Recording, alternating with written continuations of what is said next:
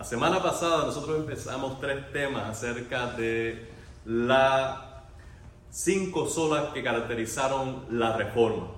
Esta reforma del siglo XV, donde estuvieron protagonizando Lutero y otros hombres de fe, dejaron para nosotros un fundamento para separar la vida religiosa de lo que es la fe evangélica. Las cinco solas que hemos hablado o que hablaremos son, en primer lugar, la sola escritura, solo Cristo, solo por gracia, solo por fe, solo a Dios la gloria. La semana pasada estuvimos hablando de sola escritura, diciendo que la escritura está completa. No hay manera en que podamos añadir a esta revelación una inspiración divina ajena. Todo sueño, toda experiencia, toda conducta, todo credo debe ser filtrado por la autoridad de la palabra de Dios. La palabra de Dios, además de estar completa, es suficiente. Por eso queremos decir que todo lo que necesitamos para vivir como agrada a Dios viene en la Biblia. Nosotros también establecimos que la escritura es inerrante, infalible, es decir, ella no tiene error y es la norma de la verdad. Todo lo que Dios dice es verdad y seguirá siendo verdad por toda la eternidad. Ella y solo ella es la fuente de salvación, presentando a Cristo como el centro de su mensaje. Hoy vamos a estar hablando solo Cristo, solo por gracia y solo por fe. Y tenemos un gran desafío por delante. Y yo quiero que ustedes pongan en esto el mejor eh, de los deseos de aprender, porque vamos a estudiar, hacer un panorama de Romanos capítulo 1 al 4 y solo un versículo de Romano es un desafío por todo el contenido de teología que hay allí. Así que si vamos a hacer un panorama del 1 al 4, el desafío será aún mayor. Así que necesitamos la gracia de Dios para esto. Vamos a orar. Padre, gracias porque tú estás con nosotros. Gracias Señor porque tú nos salvaste, tú nos rescataste, Tú ofreciste a tu Hijo como el pago de nuestra redención por nuestros pecados. Gracias porque tú has estado con nosotros todos los días de nuestra vida. Tú nos has acompañado, Señor. Cuando hemos caído, tú nos has levantado. Cuando estamos en necesidad, tú nos has provisto de todo. Padre, cuando estamos debilitados, tu brazo se extiende para fortalecernos. Gracias, Señor. Gracias. Por eso estamos aquí estamos sentados a tu mesa. Ahora queremos comer del pan de vida, que es tu palabra, Señor. Padre, que este tiempo sea bien aprovechado por tu Espíritu y por cada uno de nosotros para ser fortalecidos en fe. Que tu palabra haga el efecto por la cual tú la has enviado, renovando nuestra mente, transformando nuestro corazón y conformando nuestra vida a tu voluntad. Padre, de tal manera que la gracia tuya sea expresada en todo lugar por nuestro estilo de vida y por quienes somos como iglesia de Jesucristo. Que tu Espíritu ahora nos ayude dándonos luz y comprensión para estudiar tu palabra, que se haga clara la verdad de tu gracia la excelencia de Cristo y el camino de fe. En el nombre de Jesús oramos. Amén y amén. Una gran pregunta que podemos establecer es esta. ¿Cómo un Dios santo, un Dios justo, puede liberar al pecador de su condena? Este es el centro del mensaje que quiere responder la carta de Romanos. ¿Cómo un Dios justo un Dios que es santo, puede liberar de culpa al pecador. Ahora, la base misma de la justicia humana es esta. Pagar castigo al que es culpable y liberar al inocente. Entonces, si esta es la norma básica de la justicia social, ¿cómo nosotros, teniendo a Dios como juez sobre todo, podemos explicar que siendo justo, libera al culpable? ¿Me siguen? Hay un conflicto allí que es necesario resolver. Del capítulo 1 al 4 de Romanos vamos a estar hablando tres verdades fundamentales. La primera, ni corto ni perezoso, es esta. Dios está airado con el pecador. Así nos presenta Pablo el Evangelio. Dios está airado con el pecador. Yo le invito a buscar en sus Biblias Romanos, por favor, porque no voy a tener las citas allí, solamente las ideas. Pero es necesario que tú revises en tu Biblia los versículos que mencionaremos. Dios está airado con el pecador. El Dios nuestro no está buscando personas para hacerlas prosperar, sino que está buscando personas que han dado la espalda a Él y han provocado en Él su ira, porque no le han dado gloria ni gracia, como veremos. El Evangelio comienza siempre con malas noticias para que luego las buenas sean buenas noticias. Porque si nosotros no sentamos a un paciente y le decimos, ¿sabes qué? Lo que tiene es grave. Nunca va a ser consciente de su gravedad para buscar una, una solución, una cura. Si alguien que está enfermo de, cáncer, usted se sienta en la consulta siendo médico y dice, ¿sabes qué? Eh, esto no es nada, esto es como un catarrito. ¿Ok? Puede ser que él salga de la consulta muy contento, diciendo, ¿sabe qué? Estoy contento, me dieron buena noticia, esto, esto se va a superar. Pero pasando el tiempo, no tomando acción en dirección a la sanidad, él va a decir, me engañaron. Pero si a ese paciente de cáncer tú le dices, ¿sabes qué? Tienes cáncer, debes atender a todas las normas que voy a establecer para ti si tú estableces las condiciones para tu sanidad, es muy posible que puedas vencer. Y este es el Evangelio. El Evangelio no te va a engañar, no te va a persuadir, no te va a manipular para tomar partido de tu ingenuidad o de tu ignorancia, sino que Él te va a decir la verdad. Y esta es la verdad, amado hermano. Dios está irado con el pecador. No tenemos un Dios indiferente. No tenemos un Dios que puede mirar hacia otro lado como si nada estuviese pasando. Tenemos un Dios que nos creó para su gloria, para tener una relación con nosotros. Y cuando nosotros no somos recíprocos con Él, eso le afecta en su corazón. Y lo que provoca es indignación, es ira. Veamos en primer lugar por qué es así. El versículo 19 y 20 del capítulo 1 dice que Dios puede ser conocido mediante la creación. En este capítulo, en estos versículos precisamente, nos está diciendo que las cosas invisibles de Dios, su eterno poder y deidad, se hacen claramente visibles a través de las cosas creadas, de modo que el hombre no tiene excusa. Si alguien dice, bueno, yo no creo en Dios porque no lo he visto, bueno, las obras de Dios dejan claro que existe Dios. Entonces, ¿ha habido alguna vez algo que ha venido a la existencia solo autogeneración? No. Toda causa tiene un efecto. Ahora, cuando nosotros vemos la creación, vemos en ella varias cosas que nos hablan de un creador y de un creador que tiene atributos personales. Les digo, en la creación hay diseño, hay belleza, hay procesos. En la creación hay propósitos. Entonces, todos estos elementos provienen de una mente pensante, de un ser no solo capaz de crear, sino que es un ser personal.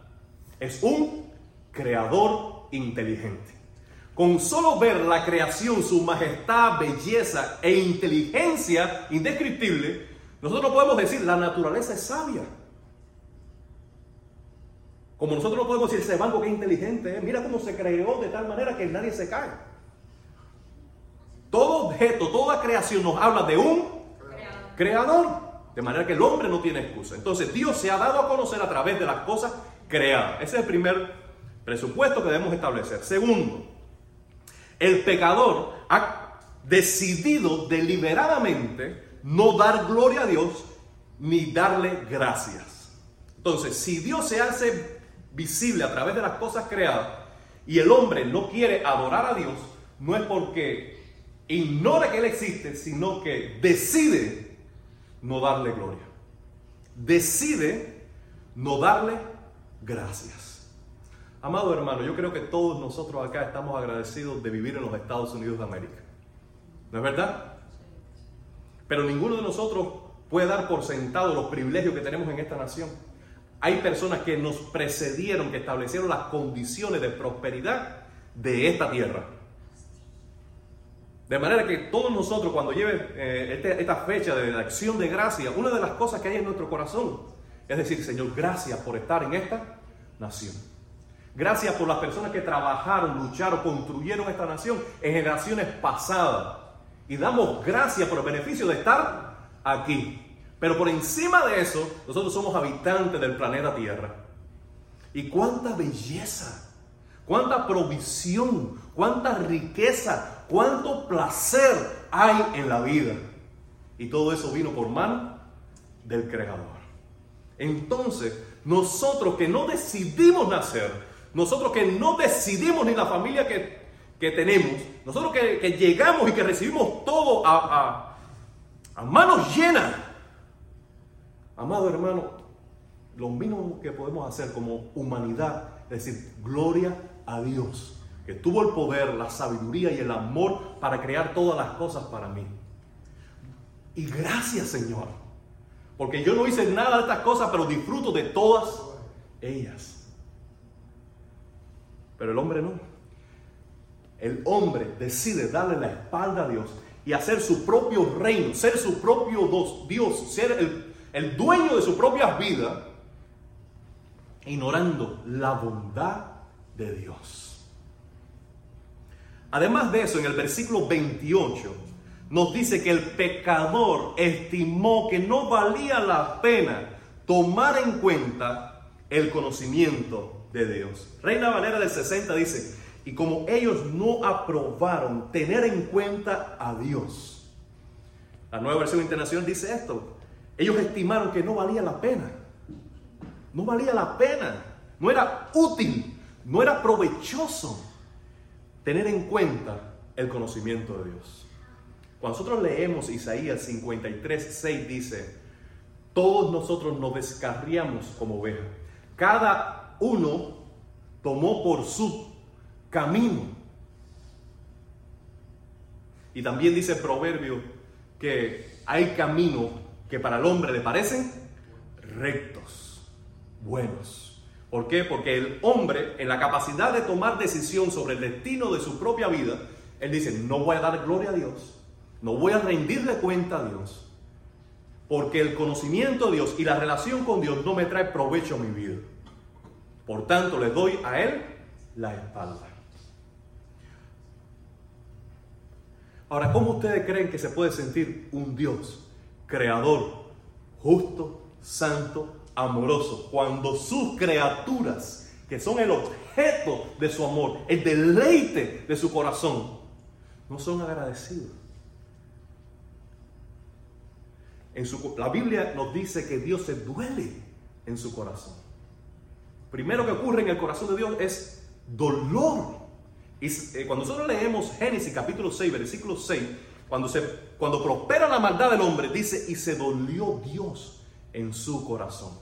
Ahora, pero como hay insulto a la justicia suya, como el pecado es una violación de su ley santa, entonces él tiene que retribuir como juez de la tierra y ahí viene la sentencia. Amado hermano, no hay hombre en la tierra que pueda ignorar esta verdad. Toda persona que quebranta una ley tiene conciencia de juicio. Cuando tú violas una ley de tránsito, tú puedes decir en primera instancia, me salí con la mía, me libré. Pero en tu corazón, ¿qué hay? Hay libertad, hay gozo, hay... No, no, no. Ahí hay conciencia.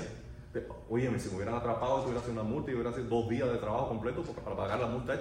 Porque hay conciencia de, de juicio. Esa misma conciencia, aunque el hombre no lo acepte, de juicio la tiene todos los hombres de la tierra, porque su propio corazón le da testimonio de que ha quebrantado la ley de Dios. Por eso en el versículo 32 dice de esta manera, ¿tiene ahí su Biblia? versículo 32 del capítulo 1, quienes habiendo entendido que el juicio de Dios, que los practican tales cosas, son dignos de muerte, no solo las hacen, sino que también se, compadecen, se complacen con los que la practican. Amados hermanos, el hombre sabe que hay un juicio al final de su vida. Pero aún así, endurecido por su pecado, queriendo dar la espalda a Dios, se complace en el pecado que, está cometiendo y al mismo tiempo aboga, defiende la vida pecaminosa de otros. Cuando Dios ve esta condición del ser humano, Él está airado. Está airado. Amado hermano, usted que es un hombre de casa, si viene un delincuente queriéndose aprovechar de su propiedad, de su trabajo, de su sudor, usted le va a dar unos buenos días y Dios te bendiga. Dígame. No. Qué bueno está aquí. Mira, pasa a la cocina, te voy a hacer un cafecito. Pero ahí te meto un batazo que más nunca se te. Tú cruzas la cerca. En el mejor de los casos, ¿eh? Porque cuando alguien está violando los derechos de tu propiedad, cuando alguien viene a entrometerse en tu propiedad, donde tú pones las reglas, porque es tuya, lo que provoca en tu corazón es indignación, es ira. Y el mundo es la casa de Dios. Él establece las condiciones de vivir. Él establece las condiciones para relacionarse con Él y para relacionarnos los unos a los otros. Y cuando nosotros decimos lo que Dios dice, no me importa. La ley de Dios no me es útil. Por supuesto que en el corazón de Dios hay ira. Ira para ejecutar justicia, para pagar a cada uno conforme a sus obras, no conforme a sus intenciones, no conforme a su buena voluntad, no conforme a sus hechos.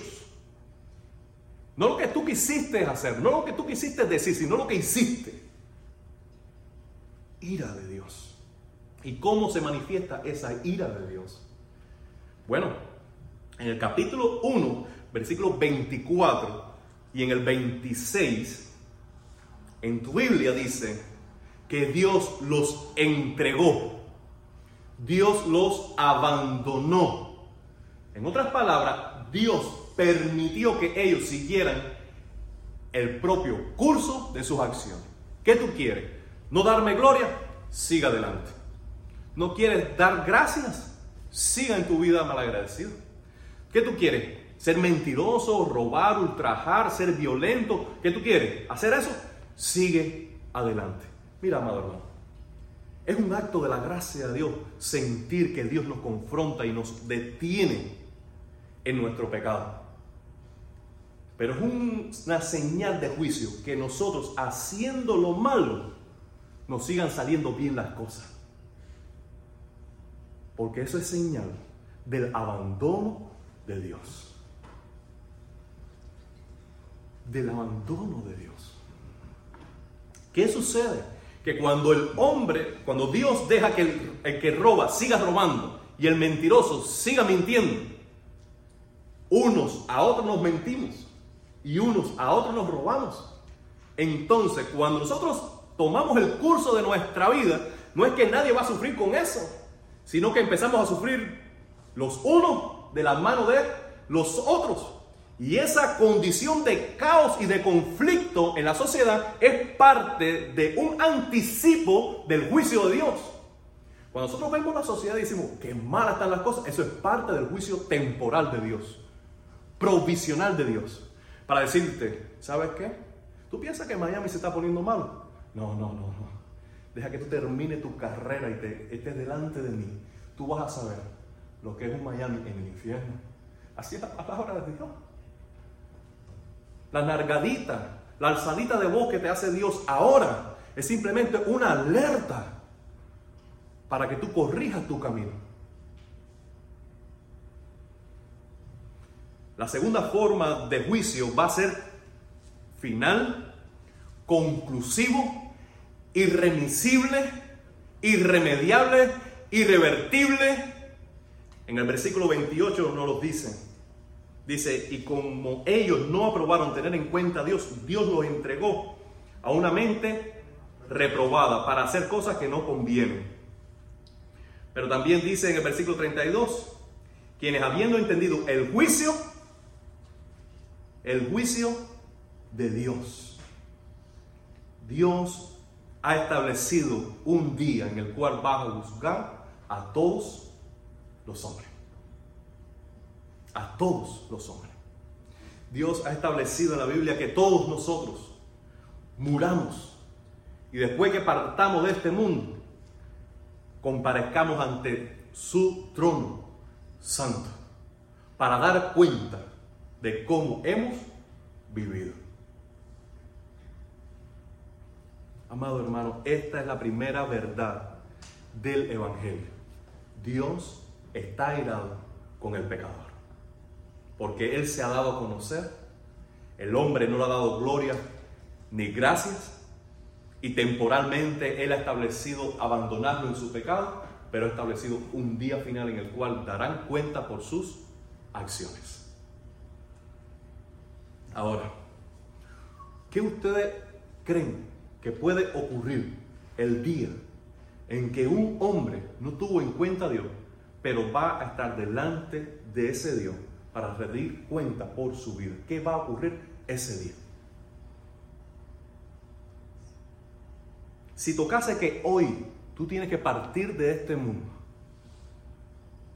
y tú llegas delante de Dios y Dios te pregunta, ¿por qué debo yo dejarte entrar al cielo?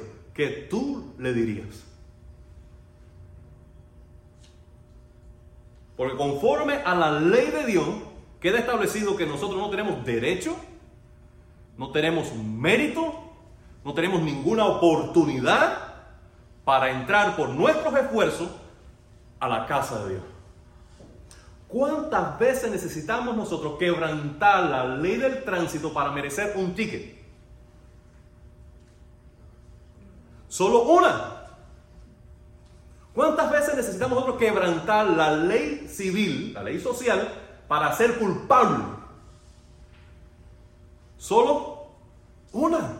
Ahora, ¿cómo un Dios santo, un Dios justo, puede dar entrada eterna a su casa al pecador? Esta es la segunda gran verdad que podemos establecer. El hombre no puede entonces justificarse a sí mismo. Y este es el capítulo 2. En el capítulo 2 nos dice de esta manera, por lo cual eres inexcusable. Oh hombre, quien quiera que seas. Dios está diciendo, no tienes excusa. A ver, ¿qué vas a alegar para justificarte tú, para entrar por tu esfuerzo y mérito al cielo? Si todos sabemos que hemos quebrantado la ley de Dios, sí o sí.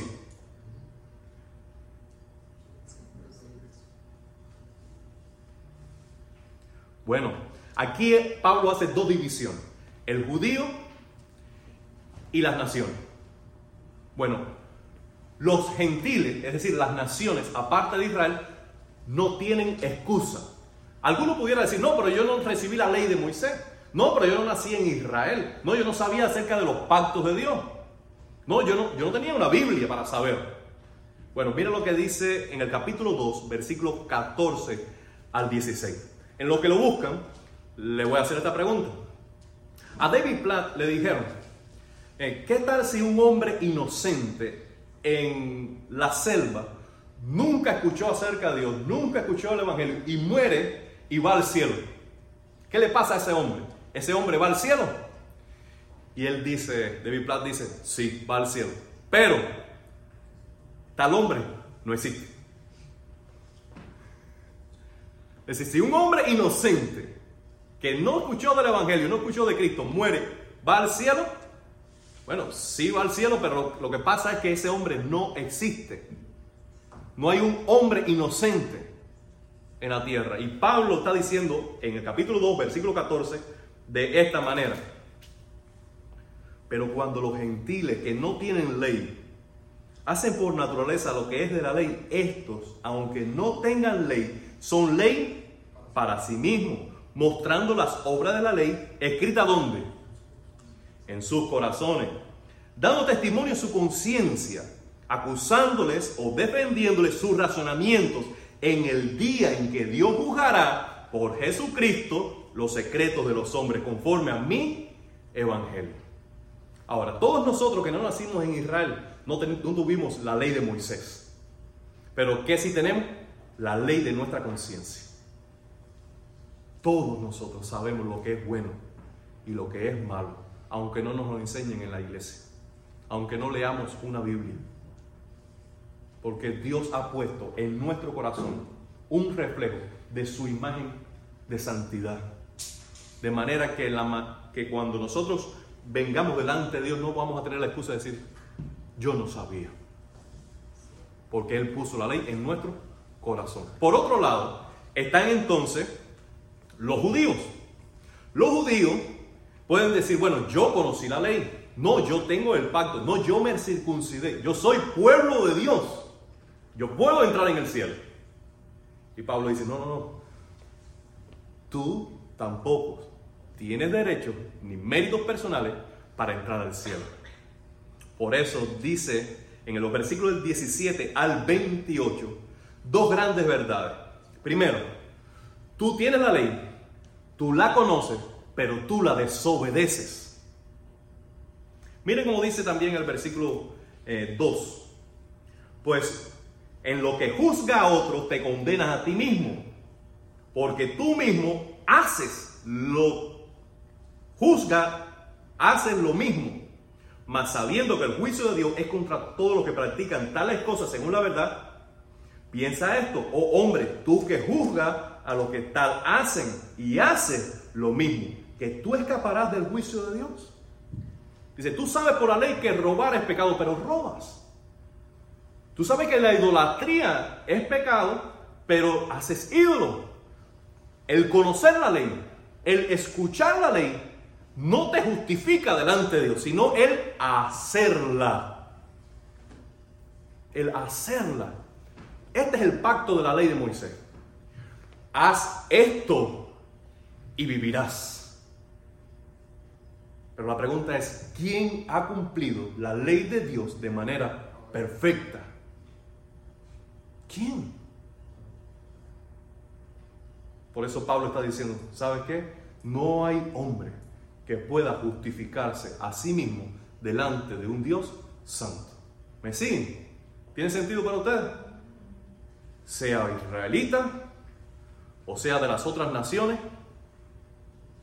todos estamos bajo condición de pecado y a la expectativa del juicio de Dios. No hay un solo hombre que sea bueno y que pueda escapar del juicio de la ira de Dios. Vamos a leer en el capítulo 3. Por favor, sigan conmigo, no se me cansen. El capítulo 3 de Romano dice el versículo 10. No hay justo. ¿Pueden leerlo conmigo? No hay justo ni aún uno. No hay quien entienda, no hay quien busque a Dios. Todos se desviaron, aún se hicieron inútiles. No hay quien haga lo bueno, no hay ni siquiera uno. No es que yo nací en una familia cristiana, no hay bueno, ni aún uno. Es que a mí me bautizaron cuando yo era niño, no hay bueno, ni aún uno. Es que yo tenía una familia que era judía y me circuncidaron y yo iba a la sinagoga y yo conozco la ley y la puedo recitar. No hay bueno, ni aún uno. ¿Por qué? El judío no puede ser salvado porque el propósito de la ley nunca fue salvar. El propósito de la ley fue demostrarnos que somos pecadores y que necesitamos la gracia de Dios, y que necesitamos la gracia de Dios que viene por medio de un Salvador. Ese es el propósito de la ley. Ese exclusivamente es el propósito de la ley. Entonces en el versículo 2, es decir, el capítulo 2, versículo 19, podemos leerlo así.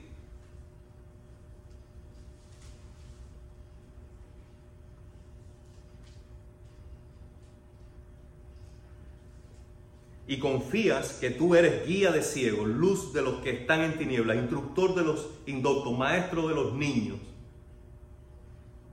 que tienes en la ley la forma de la ciencia y la verdad, tú pues que enseñas a otro, no te enseñas a ti mismo. Vamos a leer el, versículo 29. Siendo que es judío el que lo es en lo interior y la circuncisión es la del corazón en espíritu, no en la letra la alabanza del cual no viene de los hombres, sino de Dios. Leemos el versículo 28 también, el anterior, pues no es judío el que lo es exteriormente, ni es la circuncisión la que es exteriormente en la carne. Porque el propósito de la circuncisión y el propósito de la ley nunca fue salvar al hombre. Ahora, tercero y último, Dios justifica al pecador. Solo por gracia. Solo mediante la fe y solo por medio de Cristo. ¿Puede decir amén?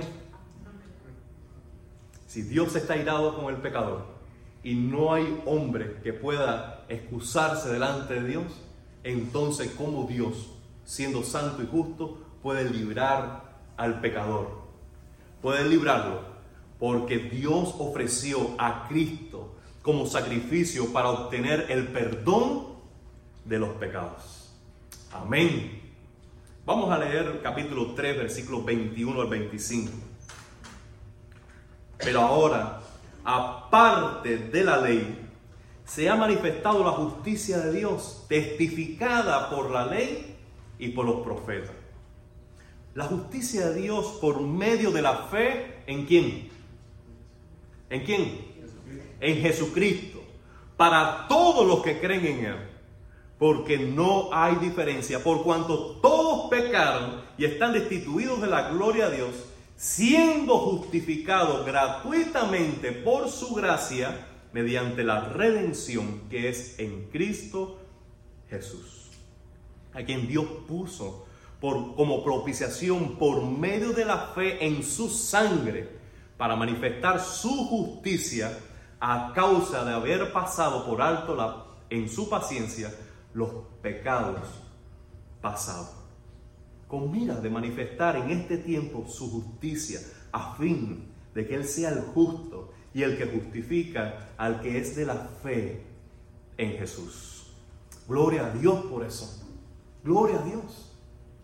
Estos versículos nos está diciendo que nosotros adquirimos una deuda con Dios por cuanto todos pecamos, estamos destituidos de la gloria de Dios. En el capítulo más adelante 6:23 dice que la paga del pecado es muerte.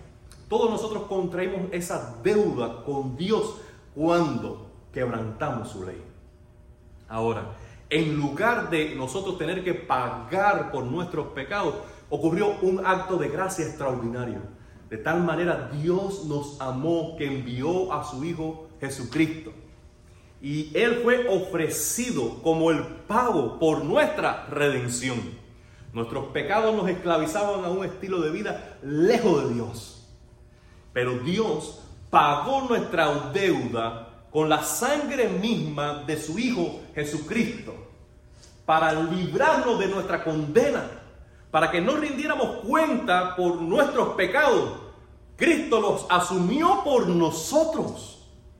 Y en la cruz Jesús dijo, Testelestai, la deuda ha sido pagada.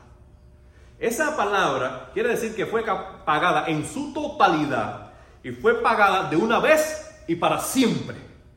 Es como el día en que tú recibes el certificado del pago de tu carro o el pago de tu casa. Una vez que ha sido pagado, ha sido pagado. La deuda fue cancelada.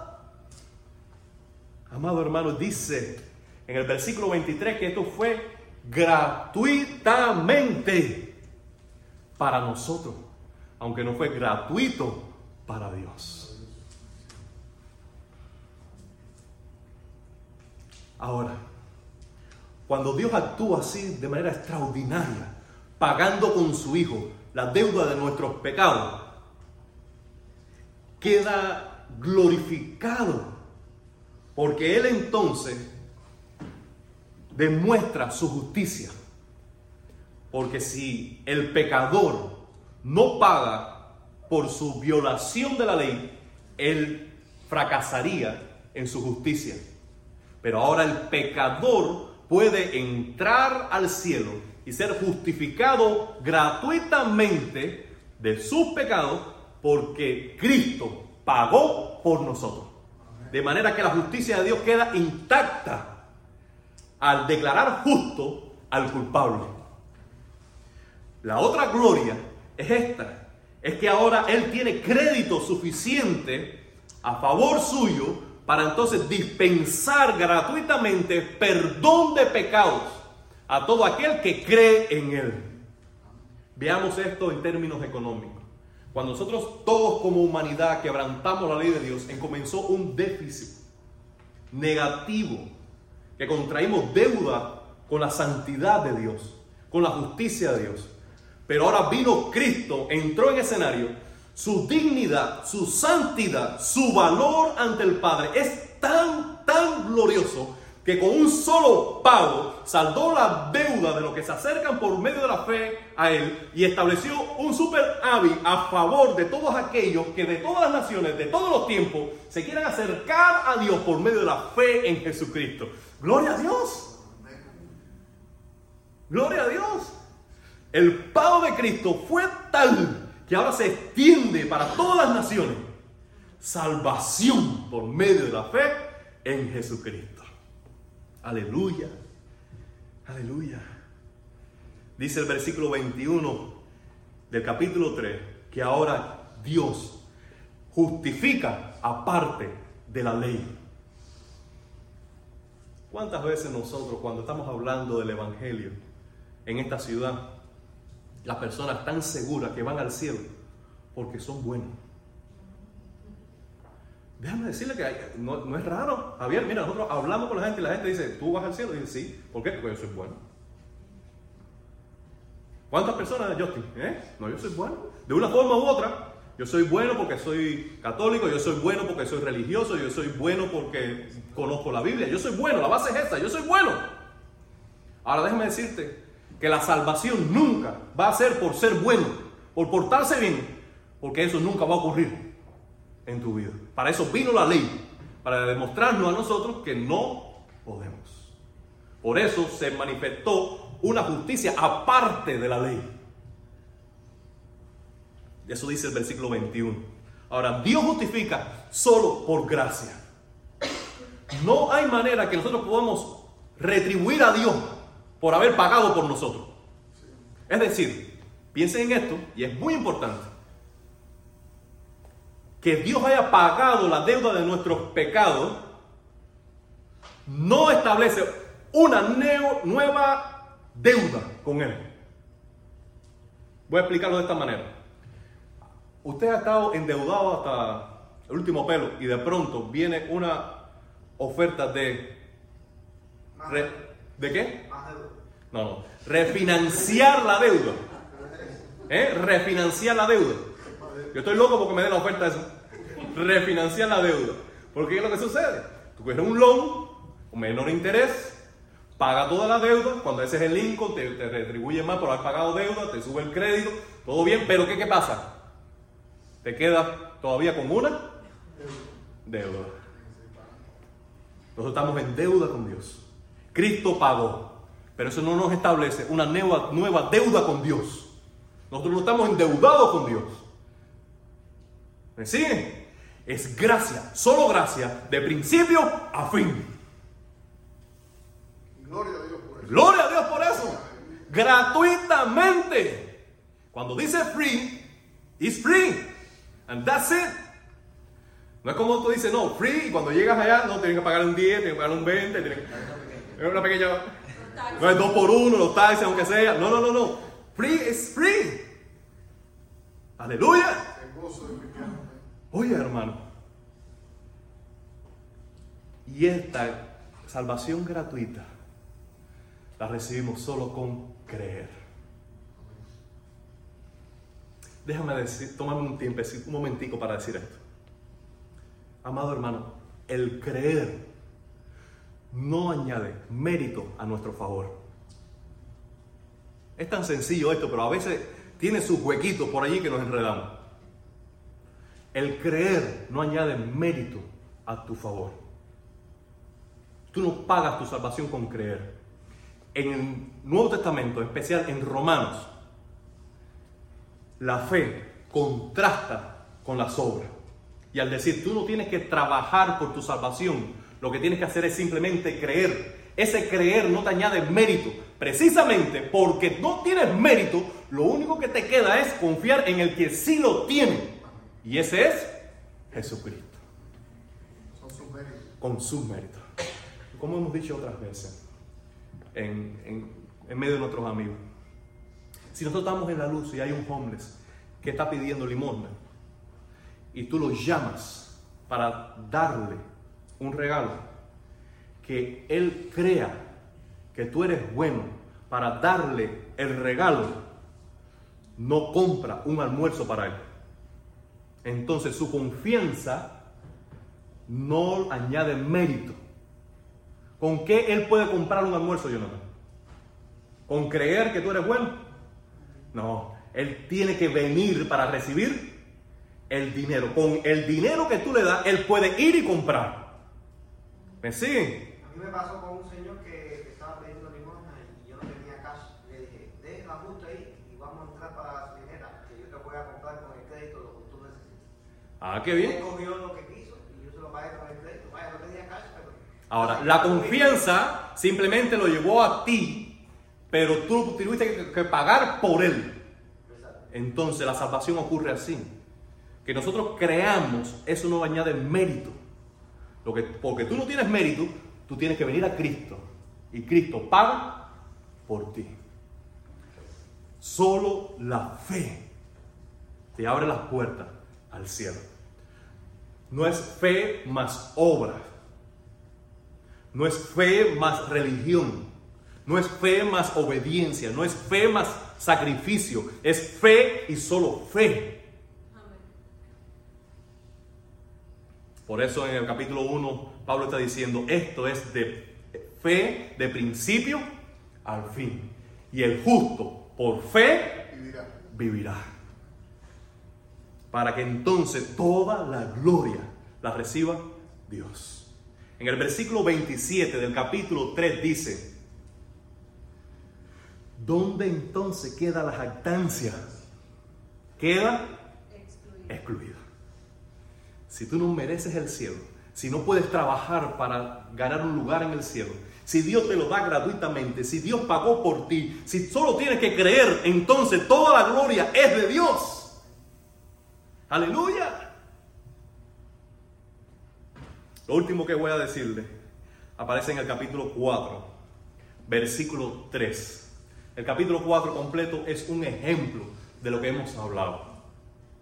Y solo en un versículo, Pablo sintetiza este mensaje con una cita del Antiguo Testamento que aparece en Génesis capítulo 15, versículo 6.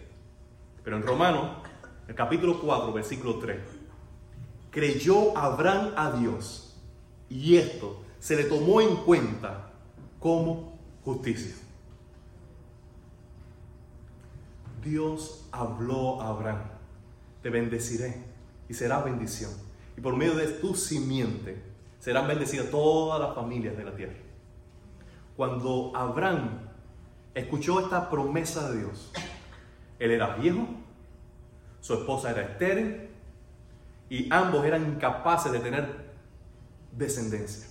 Pero él creyó que Dios era poderoso para cumplir lo que dice, que Dios es veraz y jamás engañará al ser humano. Y como él creyó, dice que le fue contado esa fe, se le puso a su cuenta como no es que él trabajó, fue justo, fue bueno y mereció el cumplimiento de esa promesa. No, no, no, él no tenía justicia, él no tenía mérito delante de Dios, él simplemente creyó. Y Dios hace esta conversión de moneda. Tú tienes fe, yo te pongo justicia. Tú tienes fe, yo te lo contabilizo como justicia. Y declaro, por medio de esa fe, libre de culpa, inocente. Amado hermano, todos nosotros, igual que el cuerpo de Abraham, igual que el cuerpo de su esposa Sara, estábamos muertos. ¿Entienden? Muertos por nuestros pecados. Y vino la promesa de vida eterna por el Evangelio de Jesucristo. ¿Me siguen? Y cuando nosotros creímos en la dádiva de Dios, que es vida eterna por medio de Cristo, no tuvimos que pagar, no tuvimos que merecer. Nuestra fe nos fue puesta a nuestra cuenta como justicia. Y Dios hizo esa declaración extraordinaria. Tú, hija mía, tú, hijo mío, eres libre de culpa. Tú eres libre de culpa. Aleluya. Gloria a Dios. Gloria a Dios. Por eso podemos cantar de la gracia de Dios. ¿De qué me sirve este mensaje? En primer lugar, para que tú te rindas a Jesucristo ya, si no lo has hecho. Hay perdón y gracia abundante para limpiar tus pecados y darte una nueva vida en Él. Segundo, para que tú apliques este mensaje a todas las áreas de tu vida. Cuando en tu matrimonio tú no puedas, ven a la cruz de Cristo y de él va a fluir gracia, sabiduría y poder para, no por tu fuerza, no por tus méritos, sino por la confianza en Él. Él te va a levantar y te va a ayudar en esa relación. Cuando en tu trabajo tú no puedas prosperar, tú puedas venir a la cruz de Cristo y una vez más decir, ¿sabe qué? Yo no sé, yo no puedo, no lo consigo, yo no sigo, no, no salgo adelante. Señor, ayúdame. Vienes a la cruz y ahí fluye sabiduría, poder, dirección y entonces por tu fe en Él fluye gracia para levantarte y prosperarte y seguir adelante. Este mensaje no es solo para salvación, sí lo es en primera instancia, pero es para aplicarlo en toda tu vida. Tú vienes a este mensaje, eres salvado, pero luego día a día lo aplicas a tu vida en cada área, en cada circunstancia, día tras día, y vas a ver una nueva vida basada en la gracia de Dios fluyendo en tu interior. La fe que nos salva nos mantiene salvos. La gracia que nos salva nos guarda en salvación. El poder y la fidelidad de Dios que nos rescata del pecado y de la muerte es el que nos guarda salvados hasta el día de la eternidad. Amado hermano, nunca nos graduamos del Evangelio. No va a llegar un día en que no necesitemos recordar estas grandes verdades porque según comprendamos este Evangelio y lo apliquemos a las circunstancias particulares de nuestra vida, veremos lo que es el poder de una nueva vida en Jesucristo. ¿Puedes decir amén?